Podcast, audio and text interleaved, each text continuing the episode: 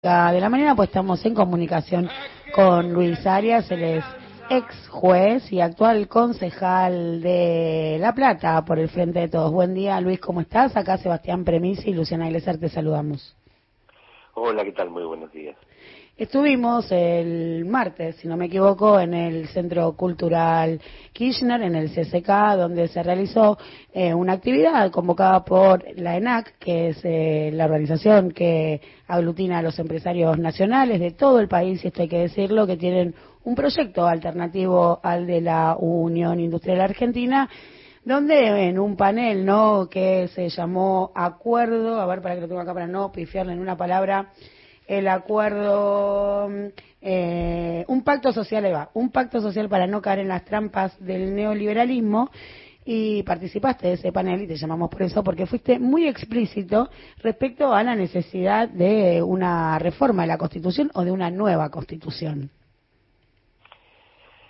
Sí, este, eh, efectivamente, yo vengo pensando hace mucho tiempo que junto con, con otros que que creemos que, hay que lograr una nueva, forjar una nueva constitución, eh, porque la, la que tenemos actualmente no, eh, no ha sido, ha sido, digamos, impuesta por un, reimpuesta por un bando militar, ¿no? Después de la, la derogación de la constitución del 49, eh, por decreto se reimplanta la vigencia de esta constitución y una constitución eh, de, de, sesgo liberal, es nuestra constitución del 53-60, de 1853-60, y, y la verdad que este, no, no, no, no, no se condice con, con muchísimas cuestiones que hoy este, necesitarían una regulación de,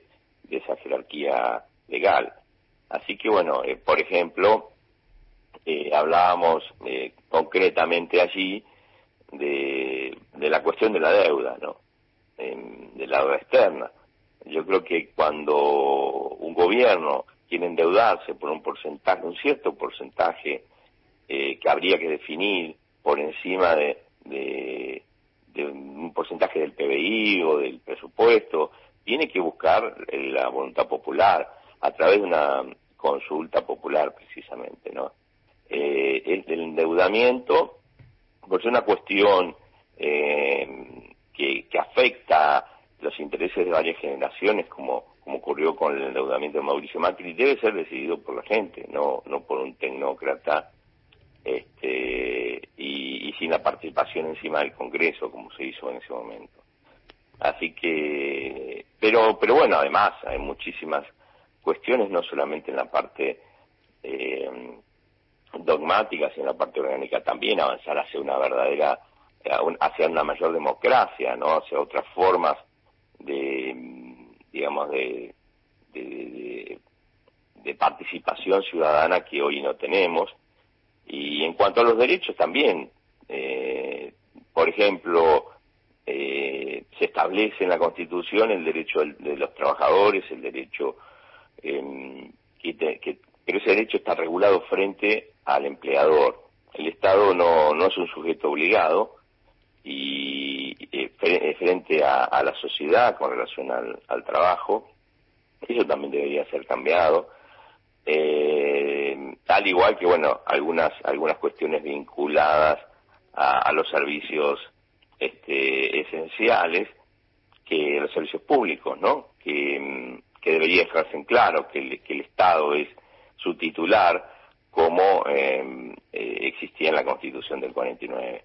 Y así como muchísimas otras cosas. Yo digo, una Constitución es un acuerdo social, es el acuerdo básico de toda sociedad. Y, bueno, tenemos que, apuntar a tener una Constitución real, no una Constitución meramente formal, eh, que, que fue elegida en otro tiempo y, y que hoy no, no, no se ajusta a, las, a nuestras realidades. Ayer la vicepresidenta de la Nación en el escenario, ¿no? De la plaza por la conmemoración de la democracia y los derechos humanos explicaba, ¿no? Cómo el neoliberalismo, digo, fue ayornándose, ¿no? Y ya no necesitar de las armas, ¿no? Ni de la violencia explícita, así de otros ejercicios de la violencia, ¿no? Pero que había llegado a los gobiernos eh, en términos democráticos, ¿no? Y allí también la importancia del lawfare, y también te lo pregunto como juez, si la Constitución, este texto actual, es el que avala también que el neoliberalismo vaya cobrando estas formas, y en todo caso de la idea de que no hay una sola democracia, sino que hay otras posibilidades democráticas. Sí, sí, por supuesto. Eh, hoy las armas del, neoliberalismo este, eh, son los, los grandes medios de comunicación fundamentalmente y, algunas este, instituciones del Estado como el Poder Judicial. Esto ha sido una constante en toda Latinoamérica, em, una forma de, dominación, de incluso de persecución política que se ha dado a, partir de, esta situación, ¿no? Es decir, este es un movimiento de pinzas. Este, un medio de comunicación sale a batir el parche sobre alguna cuestión, este, diciendo que tal o cual persona, por ejemplo, incurrió en actos de corrupción, y atrás viene un juez y procesa y eso cierra para, para la mayoría de, la gente, de la población, ¿no? Eh, y, ya sin ningún tipo de pruebas eh, muchas veces se ha, se ha procedido a, a, la persecución, al encarcelamiento de, diversos referentes políticos y como, como bueno, se va descubriendo poco a poco cuando se empiezan a caer las causas que se iniciaron en ese tiempo, ¿no? Eh, toda una modalidad que yo creo que, que por ser una, como digo, una constante en Latinoamérica, eh, responde a una matriz de, algún diseño que se ha elaborado este, en alguna oficina lejana, ¿no? No creo que, que sean solamente cuestiones vernáculas, cuestiones de, cada país, en particular de Latinoamérica, sino que es una matriz, como decía. Luis, ¿cómo te va? Sebastián Premisi te saluda. Eh, Pensando en los poderes fácticos, eh, vos hablabas cuando de los servicios públicos eh, se intentó regular, por ejemplo, el precio de, Internet, declarando servicio público esencial eh, vía un, decreto, está judicializado, y así con, con otros sectores económicos. Para poder regular a esos actores del poder real, ¿solo basta con una nueva constitución o también tienen que darse otros cambios?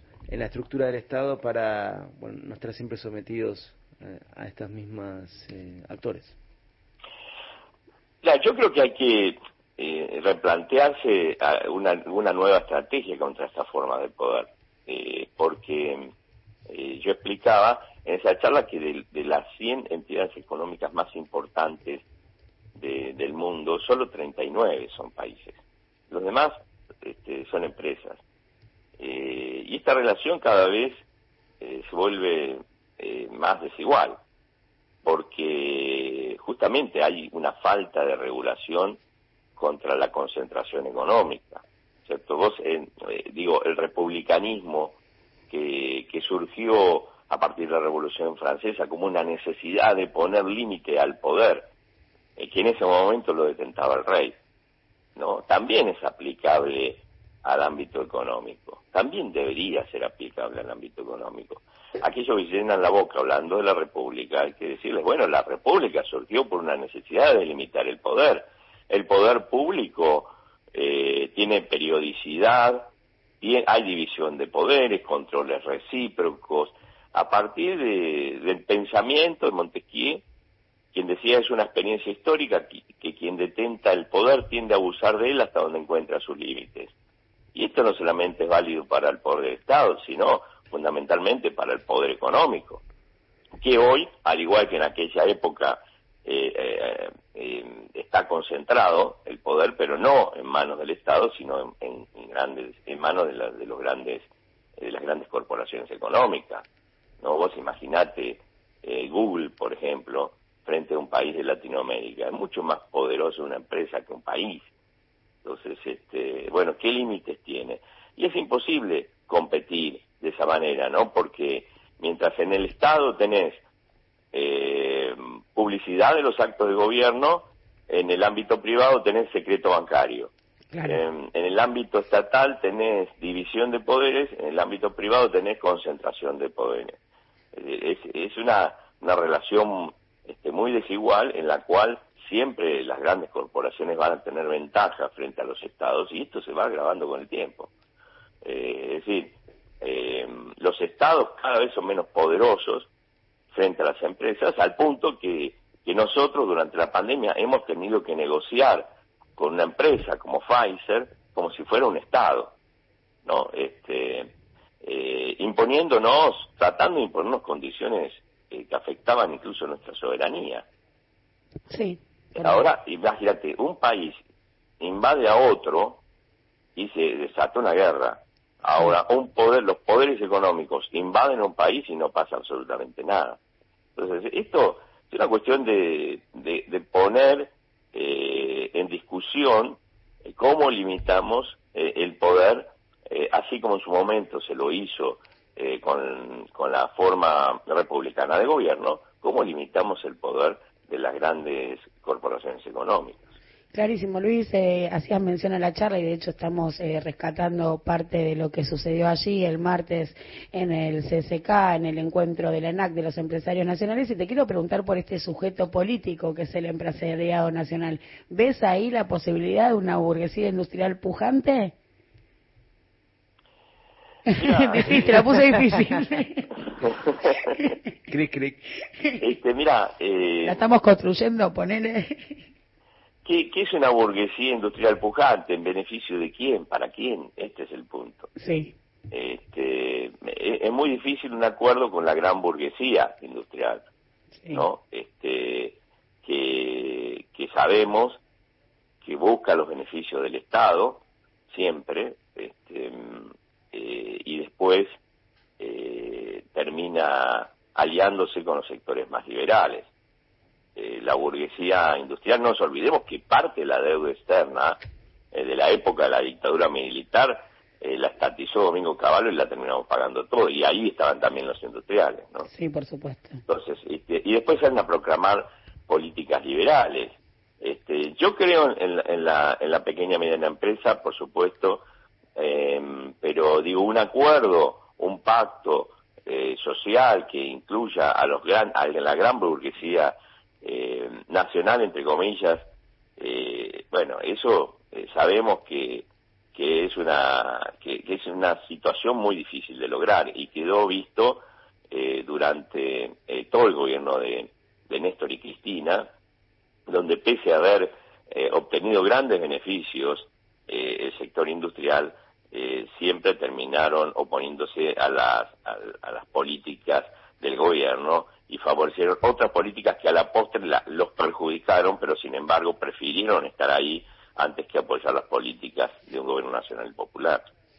Por supuesto, y antes de despedirte, te quiero preguntar, ¿no? Te voy a consultar o te voy a pedir una lectura política del escenario de ayer. Eh, ¿Qué viste vos eh, eh, en este diálogo ¿no? que tuvieron expuestamente el presidente y la vicepresidenta en la Plaza de Mayo?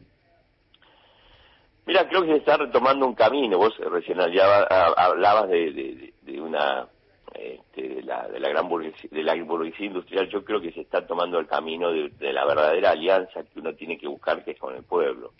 Todo gobierno popular tiene que buscar eh, los consensos de, la gente, del pueblo. Eh, y creo que eso es eh, lo que se está poniendo en valor este tiempo. Creo que, nuestra mejor alianza de, cualquier gobierno popular es la gente. Creo que hay que incorporar a toda la sociedad a, los debates, a la, a la gestión, de, a la gestación y a la ejecución de las políticas públicas. debe hacerse porque no se vence a las grandes corporaciones económicas si no es con el pueblo. Esa es la esencia de todo gobierno popular. Y creo que, es un camino que, debe profundizarse en el actual gobierno y creo que ese es el, eh, lo que representó eh, el acto de ayer. Muchísimas gracias, Luis. Gracias por tu tiempo y por esta comunicación con Alafuentes. No, por favor.